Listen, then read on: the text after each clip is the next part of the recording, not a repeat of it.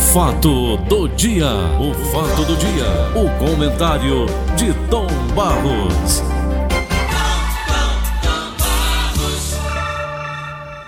Tom Barros. Fala, comandante Paulo Oliveira, tudo bem, rapaz? Comandante é você, Tom, que é piloto. Ah. Mas, Tom Ai, Barros. meu Deus, tudo bem, Paulinho? Tá tudo bem, tá tudo legal. Tom, hein? o senador Ângelo Coronel, do PSDB baiano, protocolou no último dia 16 agora de dezembro um projeto de lei, no mínimo controverso, que prevê prisão de dois até oito anos para quem não tomar vacinas em casos de emergência de saúde pública, como a pandemia da Covid-19. Na prática, o texto editado pelo senador Coronel altera o Código Penal para tipificar as condutas de não submissão à vacinação obrigatória, disseminação de notícias falsas sobre a eficácia da vacina e de desestímulo à adesão a programas de vacinação dele lá. No projeto, há também previsão de punição para pais que não vacinarem seus filhos. Para este caso, a proposta do senador Ângelo Coronel prevê condenação de um a três anos de cadeia pelo PL, projeto de lei, quaisquer punições só poderão ser aplicadas quando não houver justa causa para não vacinação. É urgente que se tomem medidas para a contenção desse mal, que pode prejudicar a vacinação e atrasar ainda mais a saída do país da crise sanitária provocada pela pandemia, diz a justificativa do texto do senador. Outra medida que também consta no texto do PL, projeto de lei 5555-2020, é a de punição para quem divulgar notícias falsas sobre as vacinas do Programa Nacional de Imunização. Nestes casos, a pena é a mesma que pode ser aplicada a quem deixar de se vacinar, ou seja, de dois a oito anos de detenção. A ideia, entretanto, não foi muito bem recebida pelos internautas que visitaram o site deste, senador. Em uma enquete popular sobre a medida, o projeto recebeu até amanhã de quarta-feira 22.500 votos contrário ao projeto e apenas 3.700 favoráveis. Ô Tom, eu tenho assistido tanto programa, tanta documentário sobre corrupção americana, corrupção italiana, corrupção brasileira, que a gente pensa que é a pior do mundo, não é. O Brasil está em 78 lugar de corrupção.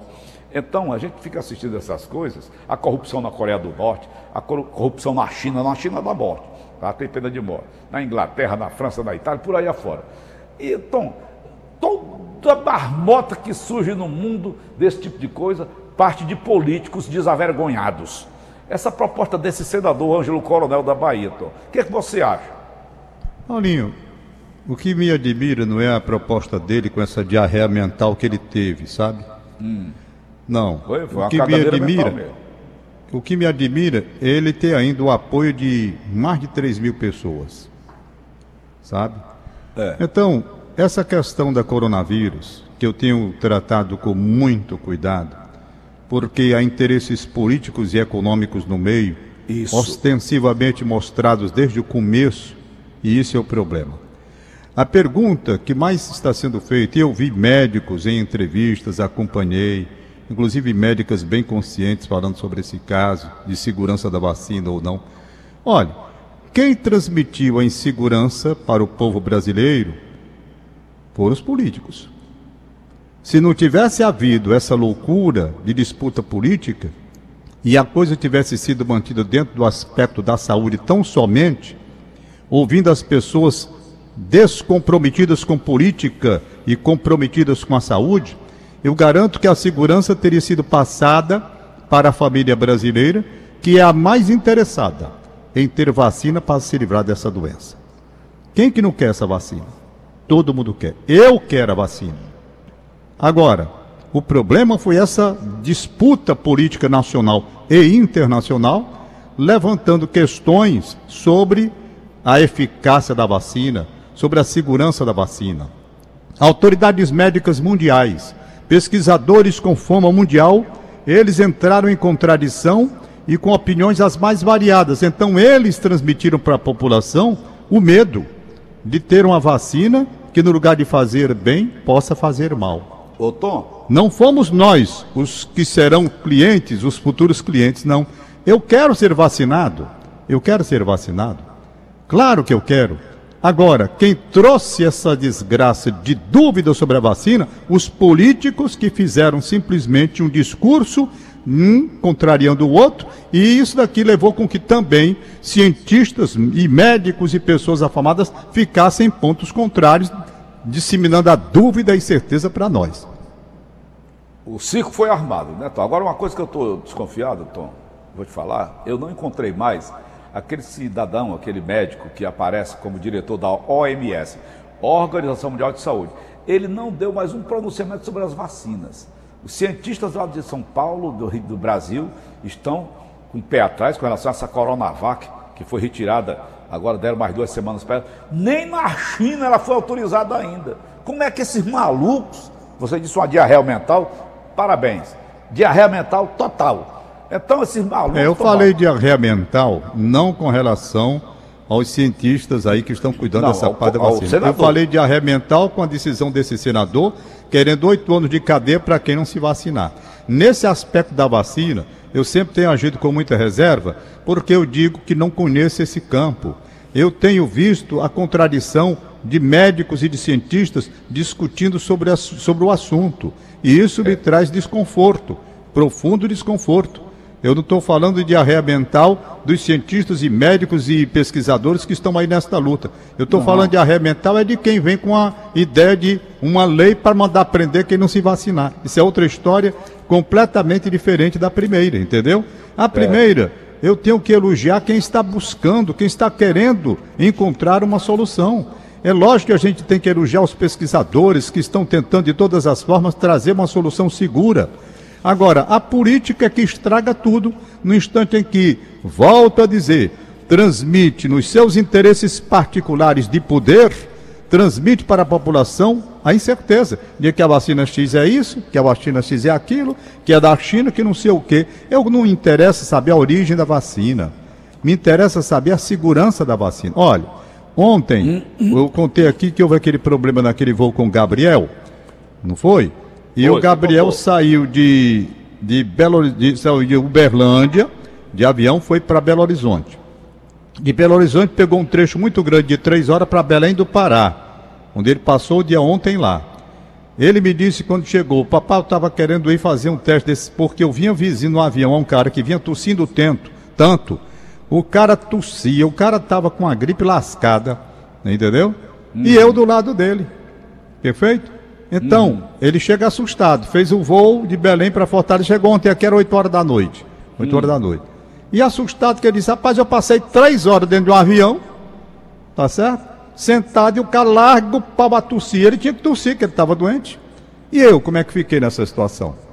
Aí eu pergunto, e eu que estou aqui dentro de casa, que ele já recebi, já recebi, ele tomou banho assim que chegou. Mas ninguém sabe, Paulo. Ninguém sabe. Então quem Opa. quer a vacina? Eu estou querendo a vacina. Claro, todo mundo se expõe numa viagem dessa, uma viagem longa, um avião lotado, cheio de gente, uns bons, outros não. Quem é que vai saber quem está com coronavírus ou não no voo daquele? Então, resultado, Opa. risco grande para nós. E eu digo a você, eu quero a vacina, desejo a vacina. Não me importa que ela venha de onde seja, do Japão, da Inglaterra, dos Estados Unidos, não interessa a origem, me interessa a segurança.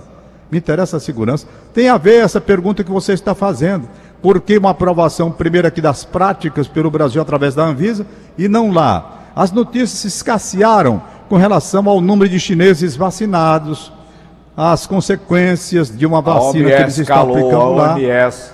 A OMS também. O Brasil tem umas coisas assim, sabe? O cara está em evidência, aí fica ali, todo mundo naquele foco, é fulano, fulano, e o fulano larga o pau. Pronto, é o da moda, é o da vez. Não vou longe não. Eu me lembro, mudando assim de assunto e ficando no mesmo, que quando a gente estava durante determinada época em que o, o ministro do Supremo Tribunal era. Como é o nome dele, meu Deus? Ministro do Supremo Tribunal. Tava até, queriam até lançar o homem candidato à presidência da República. Joaquim Barbosa. Joaquim Barbosa. Era Joaquim Barbosa todo dia é. nas revistas de circulação nacional, no jornal, na televisão, Joaquim Barbosa sumiu. Mas tomou um sumiço de uma forma tal que você não tem nenhuma informação a respeito de Joaquim Barbosa, onde ele anda, quando se aposentou, o que está fazendo, se está divulgando. Ele lá no Alasca. Como é? Está hibernando lá no Alasca ele. Pois bem, então veja como o Brasil é. Então, de repente, aquele cara da OMS, a OMS, OMS estava lá, sumiu. Sumiu. Também.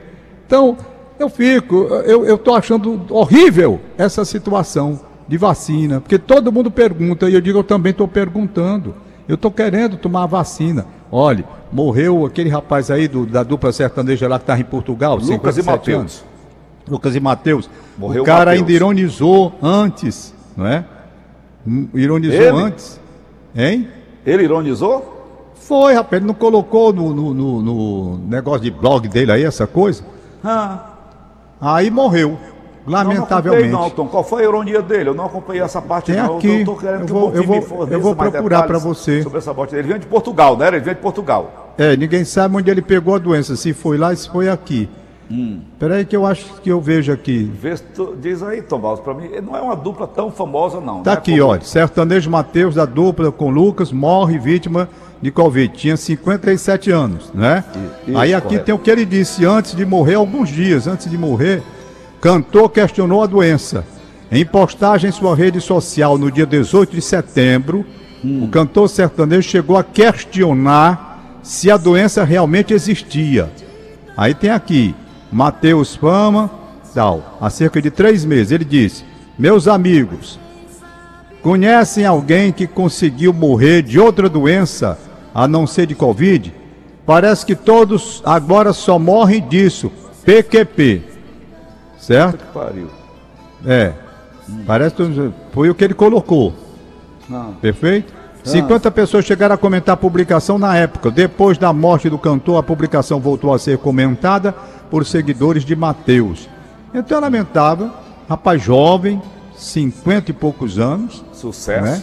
Sucesso, morre de uma doença que a princípio ele, ele até como ele colocou no. Ficou na incerteza, né? Mas tu, Tom Barro, tu sabe qual, qual, é a colocação dele? Eu entendi tudo. Eu entendi Eu tudo, também entendi. Tem um, tem um sobrinho filho da minha irmã, da Regina, que trabalha com negócio de eventos.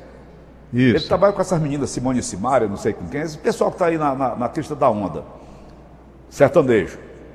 Ele é mordido com essas determinações governamentais mordido, ele publica, ele diz, rapaz, não faça isso, rapaz. Isso é preservação da vida. Isso é preservação da preocupação com a preservação da vida. Então, Tom, esse pessoal que vive no meio artístico pensa dessa maneira. Por quê? Porque eles dependem de público, dependem dessa coisa toda. Eu entendi tudo que aquele quis dizer. Eu Daí também onde entendi. caiu a, a carapaça na cabeça dele. Lamentavelmente ele morreu jovem, né? Estava no 57 anos, tinha muita vida pela frente. Muita vida pela frente, muita vida, lamentável. Mas bem, Paulo, Sucesso, então, muito dinheiro. Eu, eu, eu não sei, honestamente, até que ponto nós vamos chegar na discussão a respeito da segurança das vacinas ou não. Eu sei que eu gostaria de ter vacina agora em janeiro, não é? Uma vacina segura, para a gente voltar a uma vida normal, uma vida. Agora mesmo nós temos hoje Natal. Natal hoje muito diferente. Natal em família impossível. Eu, todos os anos, passava o Natal na casa da Nazaré, com toda a família reunida. Hoje, como eu disse, foi um Natal rateado. Uns já passaram aqui e fomos dividindo para poder evitar aglomeração. Perfeito? Então tem essa história. É, o eu Natal um pouco dizer diferente. Que esse cantor debochou da, da, da pandemia, da doença? Quem?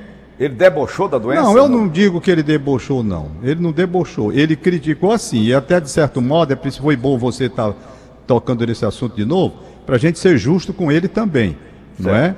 Para a gente ser justo com ele. Eu vou pegar a frase que está aqui. Ele não debochou, não foi isso. O Mateus, ele não debochou.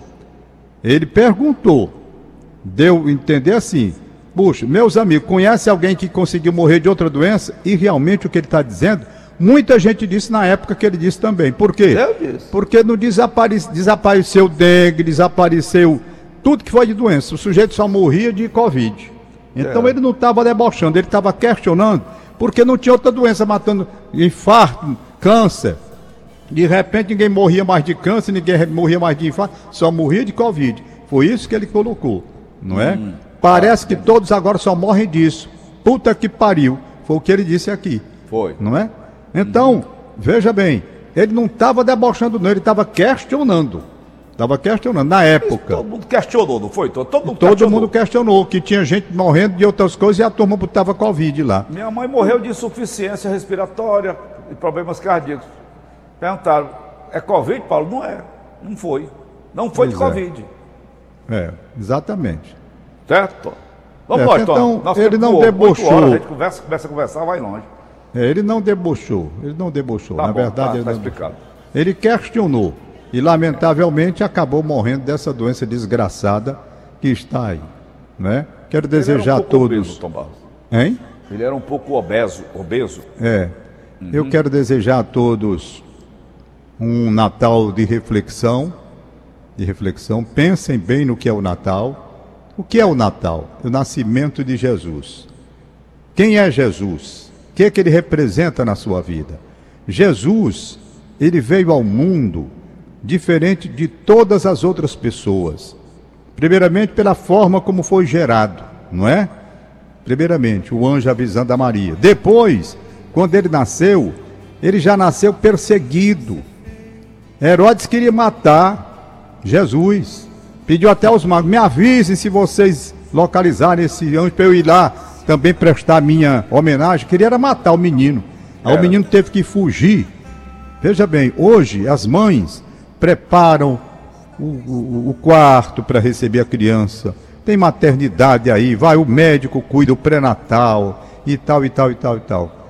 E chega e tem uma festa com fotografias e vídeos e tudo para a chegada das crianças, como nós fizemos aqui, todos os filhos, você, eu, todo mundo, normal. Jesus, uma manjedoura. E depois, José teve que pegar Maria, meter numa viagem de Belém até o Egito. De né? jumento. Fugi, de jumentos fugindo, como tem aquela música da Mercedes Souza aí, né? enfrentando adversidade de chuva, sol, todo tipo de acontecimento que tinha pela frente. Souza, então, que eu quero rodar daqui a pouco. Hein? Mercedes Souza, como é o nome da música dela? Que ela La Peregrinación. Pega aí, o, o La Nelson. Peregrinación. Essa música foi gravada por ela. Souza. Daqui a pouco, Nelson. Daqui é. a pouco, Mas bem, então eu quero desejar a todos uma reflexão e faça assim um resumo, sabe? Um resumo.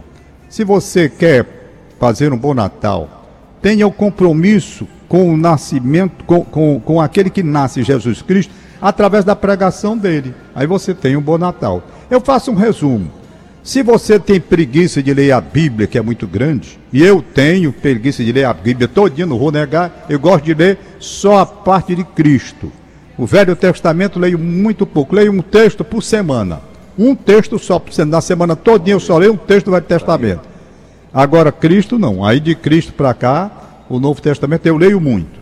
Então faça o seguinte: um resumo fácil de você entender a mensagem cristã, muito simples os capítulos de número 5 ao número 7 do Evangelho de São Mateus. Lá está o Sermão da Montanha. E ali tem um resumo da doutrina cristã, como realmente Cristo quer que você seja. É difícil você cumprir, vou logo dizendo. Muito difícil. Mas está lá, resumidamente, de 5 ao 7 do São Mateus, está lá a doutrina. Então vamos homenagear, não é só fazer festa, um chesta, com comida, com vinho, não sei com o que, essas coisas. Não reúne a família, mas faz uma reflexão sobre o que representa Cristo na sua vida, o que é essa data. Muita gente pergunta, Paulinho, e diz, mas não tem na data dizendo que foi no dia 25 de dezembro que Cristo ah, nasceu. Não tem na Bíblia. Tem não. Não tem. A data especificamente, nem o horário, não tinha ninguém para anotar. Até porque o calendário não é desse calendário que nós obedecemos hoje. Mas ele não nasceu e não tem a história contada, e os reis magos não foram lá. Qual o problema de você fazer uma homenagem relativamente ao nascimento de Jesus? Então que se faça essa homenagem justamente hoje, com a reflexão a respeito do que ele trouxe para nós em termos de luz para a humanidade que ninguém nem ligou, não está nem aí. Ok, Tom. Você volta daqui a pouco, né? 8, 9 é, horas. Você é aniversariante aqui, Derlan. Manda parabéns para Caio em Aroeira Cruz. Tem aqui a Inês Cabral que mandou também os aniversariantes dela. Deixa eu ver aqui. Toda vez eu tenho um trabalho para achar, rapaz, esse, esse negócio da Inês Cabral aqui, quando ela manda. Eu termino não divulgando porque não consigo localizar. Ela manda, eu localizo. Depois some, não sei que diabo é isso. Vai. No meu celular. Tem aqui um bocado de aniversário que ela mandou hoje, eu não estou achando. E nem vou achar pelo que eu estou vendo aqui. Tá bom. Né? Ok, Tom? Tá não, Paulinho.